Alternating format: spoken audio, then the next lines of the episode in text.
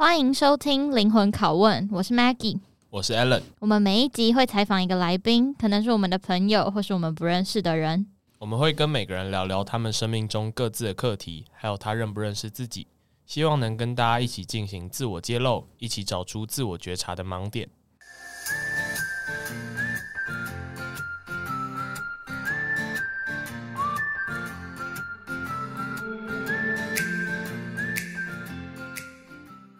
今天邀请到的人是杨永俊，他是 Allen 的高中同学，然后我自己也是因为因缘际会下，在简报课的时候认识了这个，就是我们那堂课有一百个人吧，但大概就是呼风唤雨，就全班同学都认识他那种人。然后，那我们现在就先请杨永俊来自我介绍一下。嗨，大家好，我是杨永俊，然后我现在是台大医学系一年级的学生。那虽然是一年级，但现在其实已经 将近二十二岁了。那就像 Maggie 讲的，我是跟他在简报课认识的，然后是唐国人高中社团同学。那其实我也没有呼风唤雨，就他们这样介绍，就让我有点压力也很大。但但是我觉得对于他们给我这样的 credit，蛮开心的，蛮开心的。嗯，那我来说一下为什么会说他呼风唤雨。好了，就是因为简报课的时候，我们常常会要讲自己的故事。然后他就是一个自带 spotlight 的人，因为他的故事就特别的吸引人。就是我们大家都戏称他说他是考上两次台大一的男人。大家一定很好奇为什么要考上两次？因为第一次他是考上公费，然后第二次他决定重考去考自费，所以他现在是自费的台大医。对，然后我我要来重现一下当时。就是杨永俊跟我说，他决定要重考的那时候的谈话，就基本上他最一开始可能在二零年啊、呃，在一九年我们可能上大学的时候，他就已经就是学测考完，信誓旦旦说：“哦，我六十几分啊，然后什么我要台大医科。”然后我就说：“哦，好好好好好，因为他也曾经在建中的成绩非常好，那他能上台大医科，或他能考六十几分，我是没有很意外的这样。然后，所以他后来也真的上了。”但是是上公费生，那只是说我我对这块也没有很了解，所以后来就是当呃陈时中还是什么各种原因导致，就是他不想要再继续以公费生的名义去考试的时候，他其实就跟我说他要考职考，然后要决定重考，所以我其实是相当惊讶，竟然会有人在考上台大一之后，然后还要再继续考第二次。然后我就有点怀疑说，那你会不会有没有可能，你今天就是第二次的时候就没考上了，或者是有没有一些失利？但他当时就还是觉得算是有一种自信爆棚，然后觉得就跟我说，不会啊，我就努力看看，我能上我就上啊，没上就也没关系的这种感觉。然后我就觉得，哇哦，那最后。成绩出来，或者是考试成绩出来，整个我也是整个惊讶到不行。他的英文考九十八点五分，我从来没有看过只考英文有这种分数过。八点五哇！对，然后他当时反正就是各种，你知道吗？传说等级的人物考上台大一两次，到底要怎样？而且一次是学测，一次是指考，就代表说其实他是真的有实力，而不是可能靠赛，或者是然后学测有可能你自然比较简单之类的。哎、欸，其实那时候，那时候真的大多数人，应该说，我决定要去重考，根本就是我一个人的决定。就是我基本上，我的朋友们会知道，就是我周遭的朋友们会知道，但根本就是一个被动告知，就是他们没有 没有，我没有要留给他们跟我讨论的空间。然后，而且我那时候所有的，包括我不想去重考班，我就是要自己在国土念，然后。我生活安排怎么样？然后我决定要休学之类的。我其实就只可能会跟他们发发牢骚，但是发完牢骚之后，我全部东西都是自己决定。我其实也觉得，现在回想起来，就觉得啊，我是 怎么可以这么大胆？对啊，就是可是自干，对啊，可是可能跟我自己想的各种后路有关呢、啊。那你的家人呢？家人有反对吗？家人其实一开始会觉得，他们可以理解我的想法，就是因为。就是未来的路是我自己要走的，嗯，只是他们当然就是还是会觉得，就像大多数人都会觉得说，那你台大医就是台大一啊，为什么就是公费自费有差吗？值得你就是隔了两年这样再去重考？但是，呃，他们最终还是理解说，其实那六年呐，我是就职的公费生，所以是六年下乡服务。那其实这个对我来说，如果我的确有在医学院看到它的必要，就是重考的必要，就是重考可以赚得的东西的话，那其实的确值得。那也就放手让我去试。再加上当时就是我自己有自己在赚钱，然后我也没有去重考班花那一大笔学费，所以其实是 OK 的，这部分是 OK 的。对啊。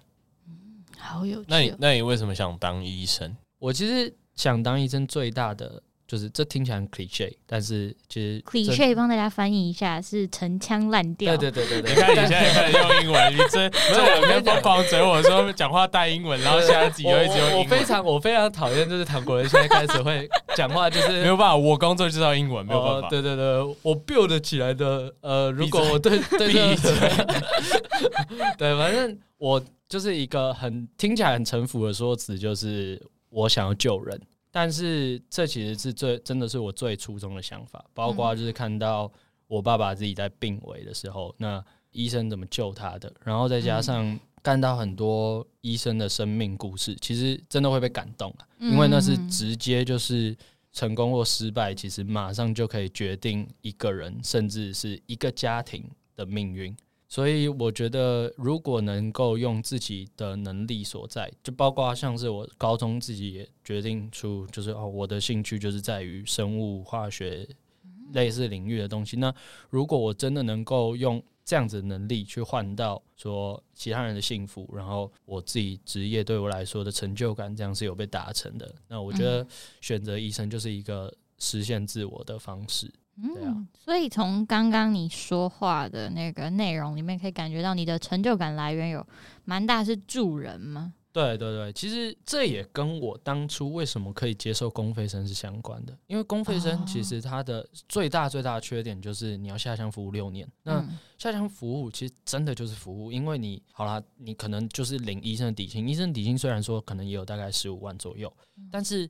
跟你付出的劳力，还有你所受训的这段期间，其实根本不成正比。再加上我们开始出来，真的能赚十五万，可能是别人已经在试验稳定期，可能三十二、三十四岁之后，我们才有这样子的薪水。所以服务的话，这个东西根本不是为了金钱，真的不是为了金钱。所以当初下乡也是觉得说，如果我能够用这样子的能力去改善一个地区它的医疗资源。他的甚至是进而去影响他们社区居民的生活环境，我相信对他们来说是很棒的结果。这也是为什么会当初会接纳公费生。那后来是什么契机让你决定你要去考自费？后来就是，其实就是有一个想法，就是你要是被规定去帮助别人，还是你可以自己选择你要帮助别人的方式。哦，因为我发现在这个医疗体系里面，其实当公费生下乡去服务，其实不是最有效率的方式，而是我如果能够，因为公费生，我等于是在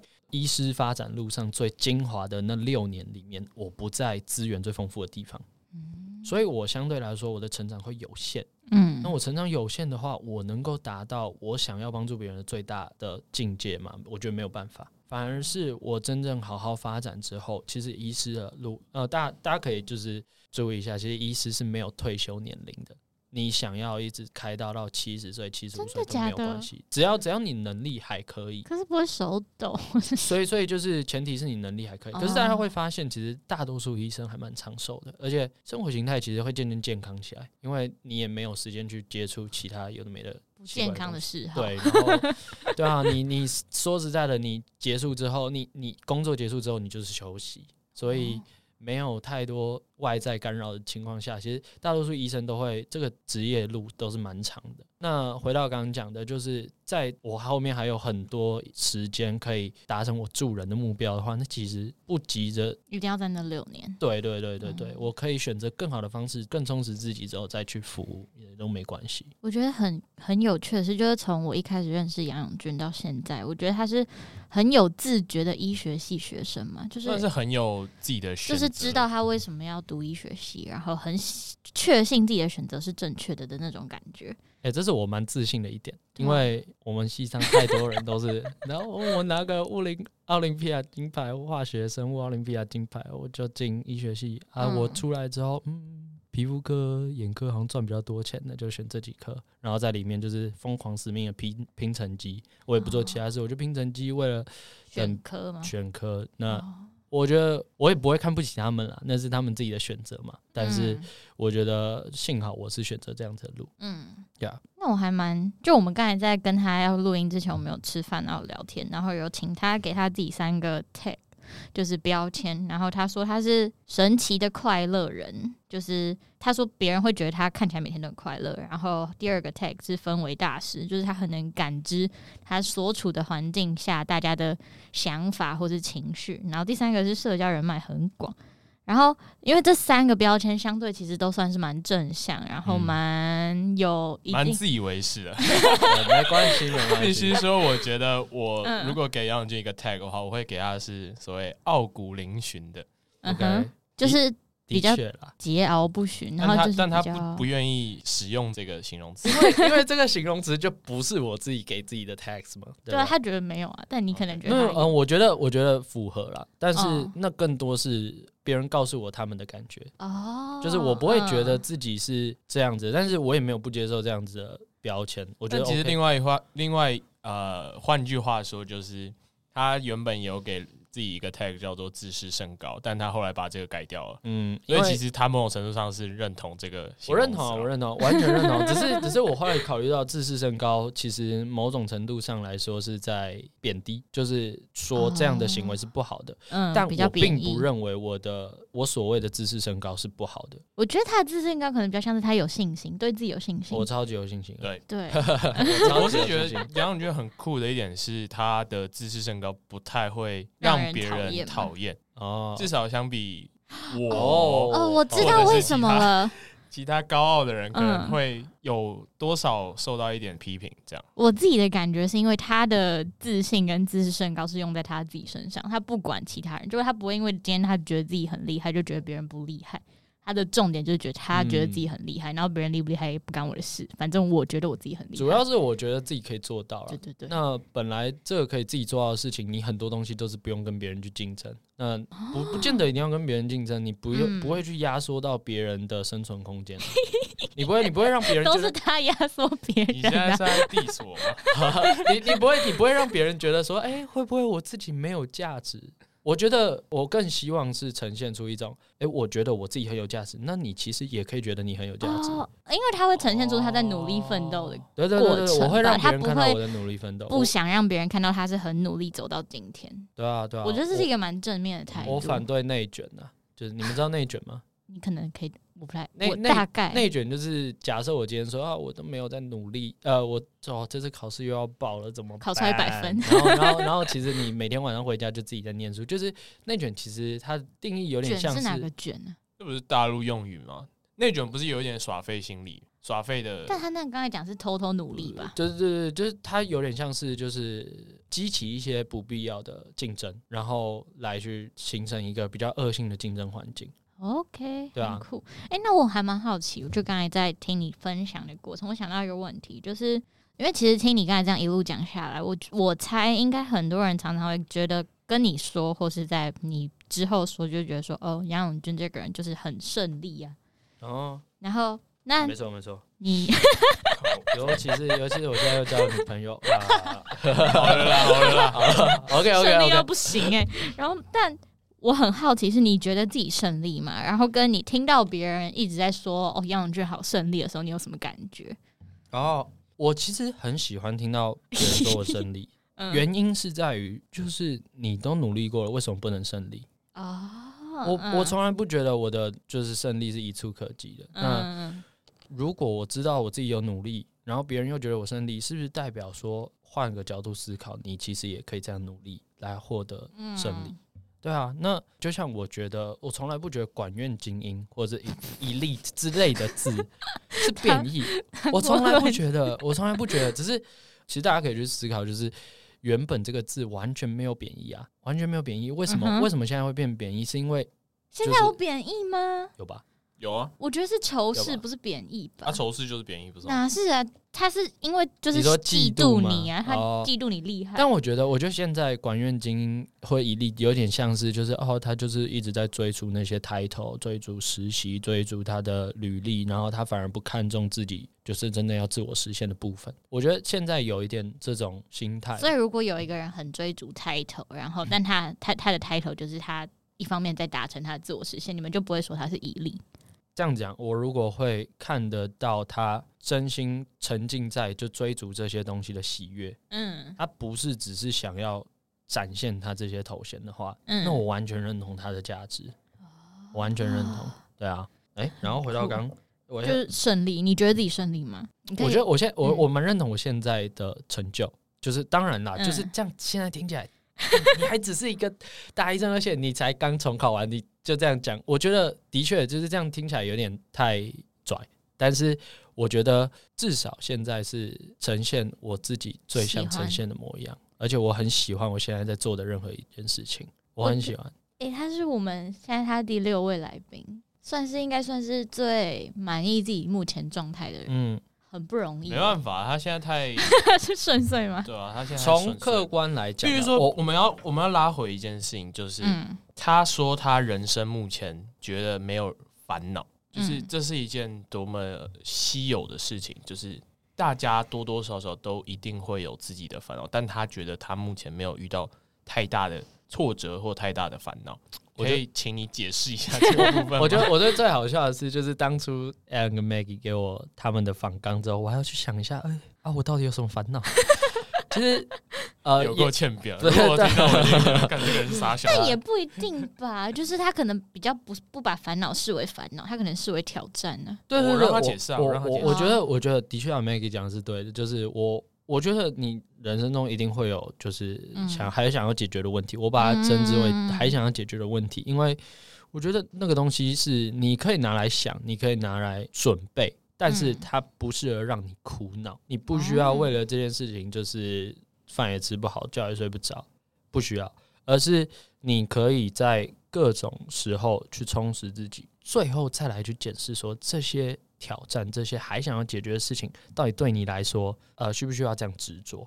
嗯。因为我自己也有很多我还想要做到的事情，像是什么？比方说，就哎、就像我今天白天的时候跟你讲到说，我想要那个家庭观念的部分，嗯我原本也会觉得说，哎、为什么我的家庭可能就是我我跟家人之间可能会有些摩擦，嗯，这样子不是我很想要的情况。嗯，可是我会觉得，我后来转念一想，就是哪一个家庭不是就是我我在我在我家活了二十一快二十二年，那这二十一年来说，对我来说的灌溉，其实真的成就了我现在的人生嘛。那你对家庭的想法本来就是瞬息万变的啊、你今天看到别人的家庭呈现什么样子，明天看到诶、可能外国或者是现在台湾大多数家庭呈现什么样子，你都会有不同的想法。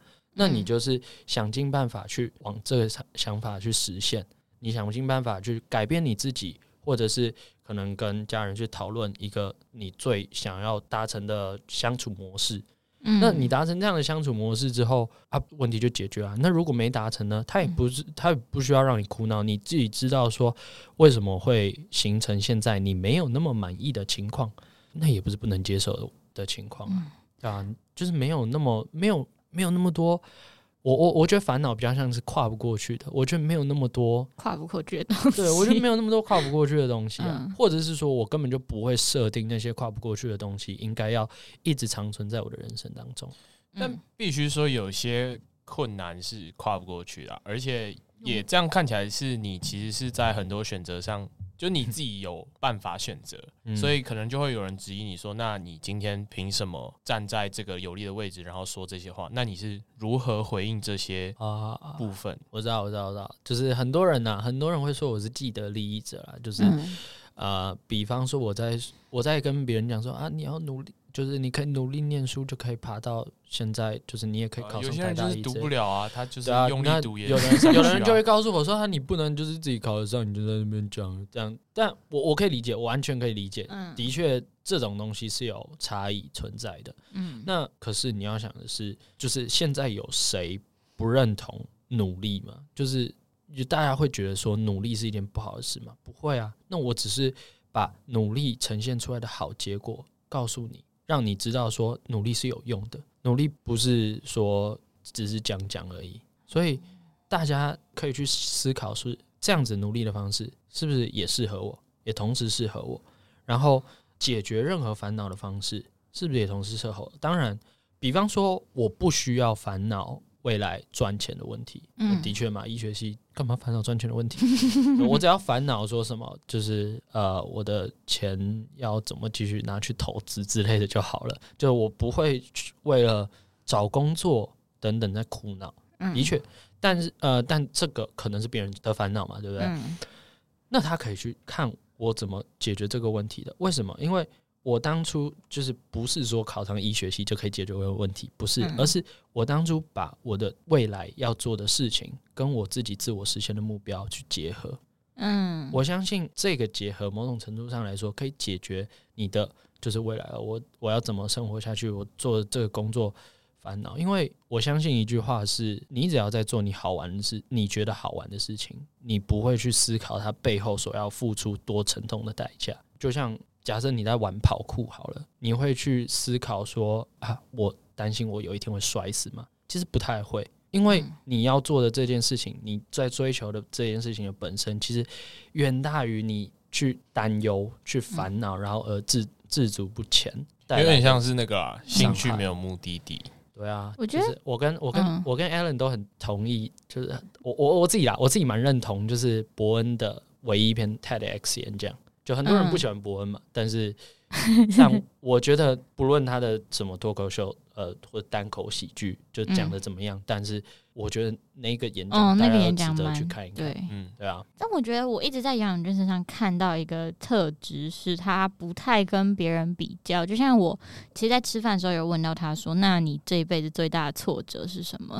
然后他他给我说考上。公费是他这辈子最大的挫折。我们等下再来聊这个这件事。但我更印象深刻的是，就我问他说：“可是人生还有很多面向，可能是学业以外，可能有家庭、有健康、有什么什么什么。”他又跟我说：“可是他觉得挫折是来自于你有设定目标，然后家庭不会是他的挫折的原因，是因为他觉得原生家庭的样子你没有办法改变。你觉得他给我一个感觉是他。”抱持感恩嘛，就是他没有想要去扭转他的原生家庭带给他的东西，就算不是他喜欢的。对啊，有有很多东西是你不需要去改变的，就是呃，或者是说你不应该给他设定一个目标，你不应该去设定说啊，你就是现在没有达成我最理想的样子，然后你就为了这件事情去苦恼。我觉得很多事情没有必要。我觉得。例如说，例如说，我的烦恼，嗯、我就是我还是有很认真的去思考，我到底有什么烦恼、啊。那我思考出来的烦恼就是，比方说，第一个是感情上的，因为我察觉到我自己对待感情的方式是，我会在我能力所及的范围，把我一切能给的都给出去。嗯哼，那这就会有两个结果。嗯，第一个结果是，哎、欸，这个女生她接受，哎、欸，应该说，应该说不对啊，就是。我我的我的女朋友本来就是会接受这些这些事情嘛。那第一个结果就是她接受了之后，她想要的更多。嗯。第二个是她接受了之之后，她不觉得应该要这么多。嗯。大概分这两种。那这两种情况的话，而我都碰过。嗯。我我以前 我以前就是她想要更多，那我就觉得哇，给不给不想给，我无法了，我无法了。所以所以那只好分手喽。那就 那。哦，听起来好像冷血动物，但没关系，没关系，没关系。然后第二种想法是他觉得不需要那么多，那我觉得，哎、欸，这就可以是我，我不觉得对我来说是一个省力哦。我我不会觉得说，哎、欸，这个就是哦，原来我可以不用给这么多，那是一个很大的放松。我不觉得这样子，我我会觉得说，那代表说我喜欢的相处方式，你没有那么的认同，嗯，你没有那么的认同，那相对来说，我就会觉得，啊，好，那我要调试自己。我要调试自己，我不能把他设想成，我本来就不能把他设想成，他应该完全要接受我认同，就是爱情里面相处的方式。嗯，所以这个东西，你说这个烦恼会一直困扰着我吗？其实不会，因为它会流动，不停的相处，反正就是持续相处的过程当中，本来就会去想象说，哦，那我接下来下一步应该要怎么走？我应该要在什么时机点投其所好？这个就是你跨过烦恼的一个方法。我原本像我现在这一任女朋友，就是她其实感觉就讲难听一点，叫做我感觉她没有那么需要我。但是，但是换个角度想，就是她其实就是够独立。对啊，她够独立，她不需要我凡事都什么要照顾她什么，她不需要这样的话，那我就是找到方法去，嗯，就是放下我对这一块的执着。我本来我本来就没有一定要我要照顾女朋友，这这什么性别刻板印象没有。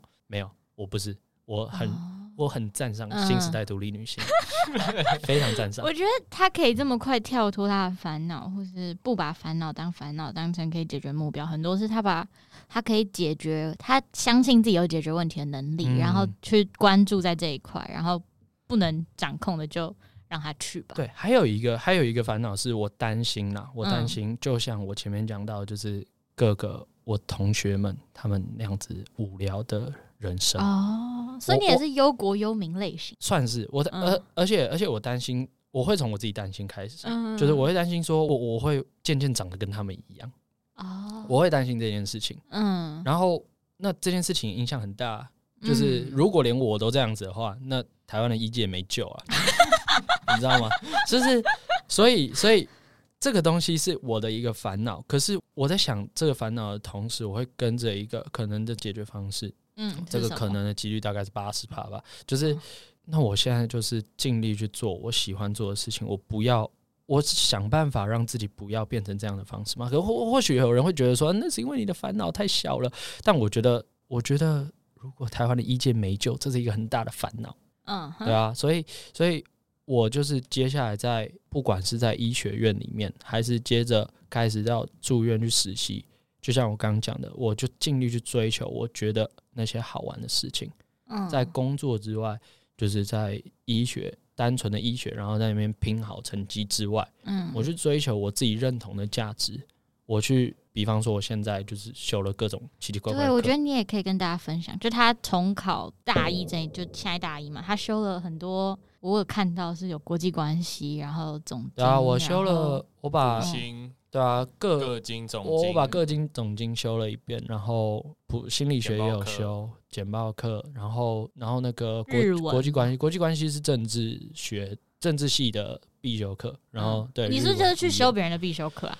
我修修别人大一的必修课，然后还有像财经他们的理财，嗯，理财规划这样的课程，啊，我就觉得我就觉得这些是我认同的价值，而且我可以用不同的视角去看待每一件事情，嗯。我可以用很有经济效率的方法去看待，我也可以稍微去用社会学的观点去逼近这些事情本来的样貌。嗯，就是有人性也有理性呢，我觉得这是我比较赞同的方式。那我如果现在去养成这样的习惯，那是不是代表我未来不会变成那么无聊的样子？嗯，对啊，所以烦恼总是可以有解决办法的啦。嗯，那你说未来会不会真的被现实生活所困？有可能，到时候再烦恼。那就到时候再烦恼，对啊，对啊，对啊，对啊，对啊，对啊，就是你，你，你既然你既然知道，你既然知道你在前往解决烦恼的路上，那你为什么要再去设想说，哎，这个烦恼会一直困着我，会一直伴着我？嗯哼，对吧？这样听起来好鸡汤哦，但是没办法，成功哲学。成功学吗？但我觉得。就是他讲出来，我是可以可以说服我的吗？因为我觉得我在他身上，我有看到他在实践，就是他不是只是说说，然后他也真的没有把自己局限在医学院里，他去尝试很多医学院以外的事情，然后也参加很多社团，像他是世界职工社，然后医学之夜也跳舞，什么什么都有，就是一个很努力活生活的人吧。那我蛮好奇，如果你有一天成为医生，你想要当什么样子的医生？当什么样子的医生？就是我觉得成为什么样的医生会是你觉得的好医生？哦，我知道，嗯，就是会去看，就是不是只是对症下药，不是只是对症下药。其实很多人的，好，我要讲这句话是很多人病是心病，嗯哼，很多人病是心病。这句话其实这个心是意思是不是只有病灶本身？病灶就是一个病的，就是真正的根源。symptom，对对。不是，那是症状哦，不是哦。好，对我们，我们 skip 这个话题。对对对，反正很多人的病其实来自于更深层的，包括他的家庭，包括他的从小的信仰，嗯，包括其他人对他的印象。比方说，我今天告诉你说打疫苗没有害，嗯有些实验研究有害，有些实验研究没有害，嗯纯看他是用什么样的角度。有些人就是没有办法接受疫苗。其实台湾就是之前有一个 YouTuber，就是有做一个就是反疫苗的游行的纪录片。哦，其实是就是在政府大力鼓吹大家打疫苗的同时，是有一堆人在倡导反疫苗的。嗯，因为这个疫苗正当性不足，等等等等。那今天不是要讲这些，可是我只是要告诉大家的是，其实很多人往往会忽略在，就大家会觉得可能医医生呐、啊，会觉得说，呃，病就是病，嗯怎么解决就是怎么解决。嗯可是会忽略的是，比方说他的家庭有没有办法支持，就是现在如果他的爸爸脚断了，呃，嗯然后可能不是脚断，脚断就一定要开刀，没办法，呃，可能他椎间盘突出。嗯那他可能会痛苦，就是嗯他的身体会很不舒服。嗯可是开刀可以解决，吃药可以镇痛。那这个家庭有没有办法接受他爸爸去开刀？如果他们家就因为爸爸去开刀而丧失这份经济来源，嗯，他们家庭会不会就活不下去？那怎么办？所以有时候不是病人不配合医生，嗯哼。有时候是医生不了解病人真正的情况。嗯，所以你觉得一个好的医生要去了解，我觉得关怀每一个病人，他不只是真的需要。对对对对，当然我知道这件事情很难嗯达成，而且以台湾的现在医疗体系来说，太不健康了。不可能你花两百块挂号费就能看到医生，然后你还要求医生去了解你的背景，然后去嗯真正的对症下药。所谓的就是就是看到你背后的印记。不嗯哼，不可能，所以我觉得，呃，这在现在医疗环境很难达成。但我希望我自己可以渐渐往更体谅别人、更能够有同理心的医生迈进。就刚刚可以从杨永俊的回答可以看出，他对自己成为一位医生是有期许，然后他的期许是他可以当一个不只是治病的医生，然后你是可以真的去展现同理心，然后去了解就是这个病人或这个家属后面有什么原因，然后让他在治病上可能可以更顺利，或是帮助他克服一些心结吧。我觉得，因为他刚有提到很多人是心病，就是可能，但我觉得本来就合理啊，身心互相影响啊。然后还有背后你看不到的结构性的因素。对，对啊，我还蛮好奇四十岁杨永军会在干嘛，因为我一直有一种第六感，你知道我第六感真的超级准，我觉得他会不只是医生，就是如果他想要改变的东，我刚才听下来，我觉得他想要改变的东西不是一个只当医生就可以做到的东当然，西。当然，当然。嗯可是我自己觉得，这一切东西都还是要建立在我是一个好医生。对，这就是一步一步嘛。对啊，对啊，嗯对啊。就像我觉得他其实去走教育，感觉其实也很适合，因为那时候就要提到帮你说当年勇，就是去年在台大简报杯的时候，他讲教育不平等，然后他就讲了他自己的故事。其实我觉得那个故事很精彩，你要不要简单跟大家讲一下？我讲的故事比较像是我的的家族，对对对，嗯我的家族。其实很多人会说我是既得利益者，我没有否认，但是我也想让大家就是在那个简报大赛中，我想让大家知道说，考上两支台大一到底跟既得利益者可以画上等号吗？就是我的家族里面没有人上过大学，没有人，我所有的亲戚都在南部，然后比较幸运的是，我爸就是当兵来到了北部，然后认识了我妈。我妈呢，我爸虽然是台北人，可是他们家族也没有人上大学，嗯。所以我看到的是，他们并没有去认识到说，哦，原来他们视野可以达成这样的方向。可是我认识到说，哦，其实我可以做得很好，那你怎么认识到的？因为我看到就是各种，包括其实我觉得很幸运的是，我碰到的每一个老师都对我很好，从小学开始，我可以清楚的，就是讲出从从小学第一个导师低年级班导，低年级班导到现在的所有老师。真的假的？好猛哦、我是一个我是一个跟老师交好的乖宝宝学生，我也可以记得，但是我可能跟老师关系不是很好。对啊，所以我我我那时候甚至还以为这个是常态，然后有些人说什么、啊、他就是毕业的时候不想不想见到班导，我就哦我就我就我就不是很能理解，但是好，反正我后来能够理解了之后，我觉得哇，那真的是我太幸运了，嗯。所以在我国小的时候，我都把他称作我的启蒙导师啦，嗯。就是他会每个都是你的启蒙导师，每一个对我影响都很深，嗯。对，有的是让我去发展，有的是把我拉回来，就是你不要太嚣张、太猖狂。嗯，我觉得每一个都他们失败了，没有。没有开玩笑。然后后来我看到的是，呃，这个老师让我去知道说，你如果喜欢什么东西，其实你上面就是还可以看到还有非常非常厉害的人，嗯每一个不同你选择的路，其实都可以做得更好。那比方说，就像我从小我就会认知到，哦，原来有哈佛，原来有剑桥大学这种优秀的学校，在那时候还以觉得哦，个成绩呀、啊、头衔啊，感觉很厉害的时候，我就觉得哦，那如果自己可以成为这些顶尖大学里面的学生的话，那是不是很厉害？嗯，从这个时候开始，然后再进到国中，进到高中，我每一次看到在我前面比我厉害的那些人，都是觉得他们可以这样做到，那我也可以。哦那你都不会就刚好都不会有什么尝试失败的感觉吗对啊。我觉得你一次的尝试失败会怎么样吗？不会。那你的心理建设是哪里来的啊？我的心理建设啊，你怎么能够这么因为断考应该还是会失败？因为就很多可能从小成绩好的人上来，其实他们是没有办法接受失败。那你觉得你的接受失败的能力是从哪里培养的？因为我一直都有接受过失败啊，就像我建中好了，就我们就讲最近的，就是高中来说，嗯，我第一次段考校排第四名啊，对啊，超超整个社团都在 对啊，整个社团都在想说，哇，我会原来建中建建中班联可以出一个建中校排四的，是不是？啊。然后后来呢？后来我就跌到一百多、两百多，但是虽然说就是还有一百多、两百多，我没有跌到三百一，我没有破三呐、那还是很强、啊呃对啊对啊但你就一百多、两百多就已经是你的挫折了嘛？你的对啊，意思？对啊，对啊，对啊，对啊，OK，对吧？好好。但我觉得合理来就是有一个落差。对啊，对啊，对啊，对啊，至少就是、啊我一千多，我也没有觉得很挫折。对啊，那就是 那就是每个人定义不太一样嘛。嗯那我我觉得这对我来说是挫折，可是我看到的，我看到的是，我如果跌到这个地方，我要改变，怎么改？就下一次努力念书啊！那为什么你没有办法相信自己下一次努力？因为想好，我拿我自己的经验哎、了，我我我就觉得相不相信是每一个人你是哪来的相信？因为像我，可能我小学开始，我数学就是我的罩门，我哦渐渐的就变成说，我不相信我自己数学、哦，那就是因为。我会我我有表现好的时候，我会去看表现好的时候。但你不会记啊、哦，所以你会提醒自己要去看。在表现好的时候。那谁告诉你的？还是你就是有一个自觉？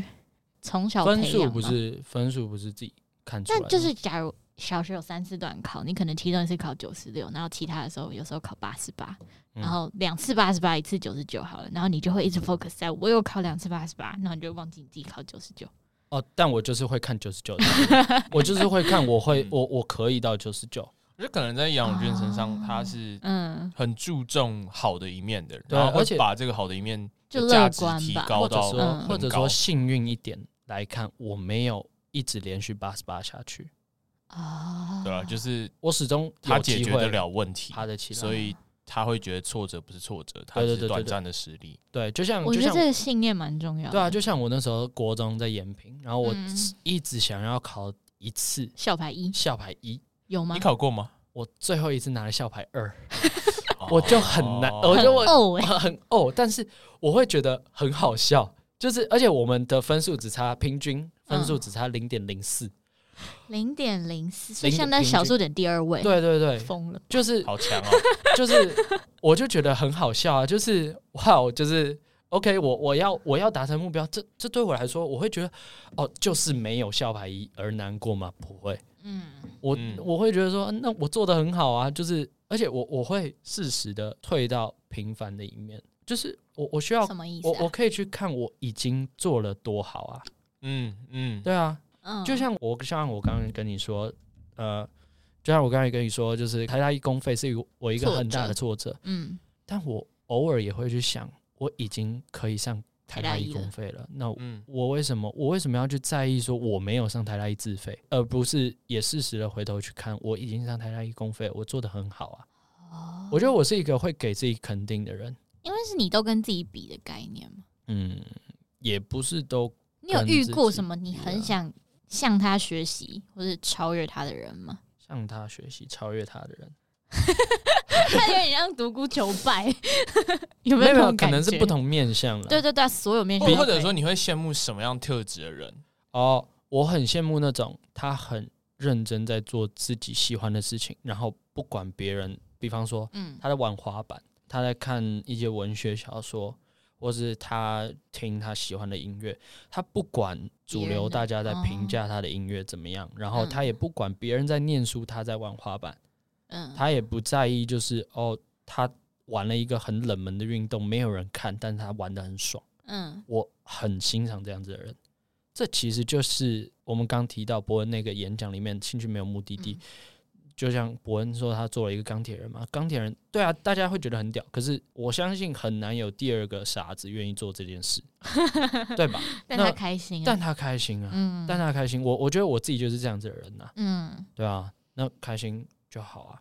所以我现在也是很 focus 在说，我到底可以做哪些我自己真正喜欢的事情，而且我也发现。我在做自己喜欢的事情的时候，别人会欣赏我这样的态度。嗯，那一个正向回馈的 cycle 的话，嗯、那当然就会继续做下去啊。那你现在在做什么你喜欢的事情？我现在就就像我刚刚讲，就是修很多我自己喜欢的课。哦、这个对我来说，嗯、很多人会觉得你学这些没有屁用，干嘛？但是、嗯，但你很享受，我很享受，我超享受的。嗯、我学到一些。有啊，你有得到我们两个的赞赏，酷，我们觉得超酷。Yes，哎，得到唐国人的赞赏很难，好不好？真的。对啊，而且是男生就先输一半呢，是吧？哦，我怎么我？他很敬佩你吧？我觉得看得出来他是。我我不讨厌杨永俊啊，不讨厌就是最大的 compliment。对对对对，我我我不强求，我不强求，我就说了嘛，我往好的方面看。对啊，唐国人光是不讨厌我，我就觉得够好了。对啊，我是觉得超有趣。我那时候认识的时候，是因为我认识唐国人，然后刚好又在。哎、欸，第一次是在他家派对的时候遇到杨永俊，但我后我完全忘记他有杨永俊。然后后来 简报课的时候，他就跟我说，就是在韩国人家，然后我就哦对，然后后来反正就我们就去吃饭，然后就认识了。然后我记得那时候我记得超清楚。唐国人跟我说，杨永俊就是一个跟他很像的人，然后就哇，但他不谈，就他是你，他说杨永俊是他的好朋友，然后是一个跟他很像的人。我那时候就是觉得，哦哇，就是唐国人有异性好朋友，然后居然是跟他很像啊，啊，对，同性好朋友，唐国人异性好朋友很正常，对，同性好朋友，然后可是跟他很像，我就觉得很不可思议。但其实现在看起来没有到很像，嗯、必须说，嗯，对，因为不是因为我觉得有越来越不一样。你开始，嗯、你开始做你自己就是产业。路上的事情啊，跟我的产业就很不一样啊。不是在讲那个部分了，不是在讲说你，我是说接开始接触到的思维模式也会不太一样哦。嗯，思维模式不太一样，被不同的东西所影响。对啊，那我觉得高中的你们应该真的很像，我猜啦。不不太一样，不确定，我也不确定，成绩差了一个零。没有，但但我觉得在，其实我也没有多少千人斩，好不好？没有，我高一没有千人斩过，可是我大多数是二位数啊。千人，我我大多尿棒尿棒，没有没有，没事没事。千人斩是建中超过一千名以外，我高一我高一没有千人斩过，倒倒数一百名。那个斩是哪？千人斩斩杀的斩。哦，千人好酷的名字，就是就是被一千个人践踏过去的感觉。哦，没有，但是但我觉得在坚持做自己喜欢的事情上面，在高中的时候很类似。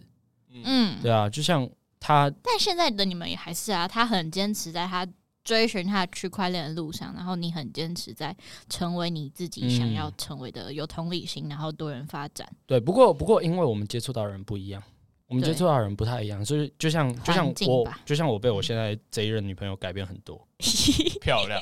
然后她她还没有碰到这样子改变她这么深刻的人，所以你们是互相改变。你说我跟我女朋友，我我有没有改变她？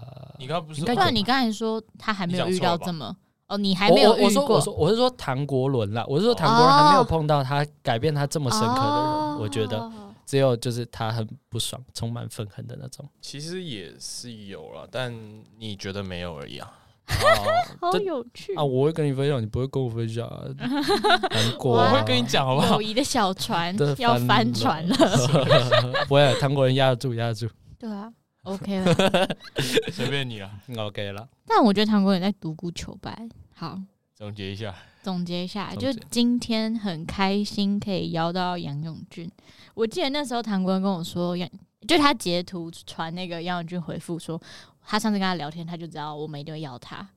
对对对对对知道我们在做节目的时候，他就说他很自信的觉得我们一定会邀请他。唐国恩就是这样哦，就像就像 就像那时候唐国人是怎样？唐国人那时候嗯开始在写说就是他的不同朋友的时候，嗯，我就说我一定会写我，一定会写我。然后他他也承他，我跟你讲，他也承诺说他要有一篇写我，而且下一篇就是写我。从此以后他没有再发过，超级好笑。我就想说，嗯，那不然就三个。OK。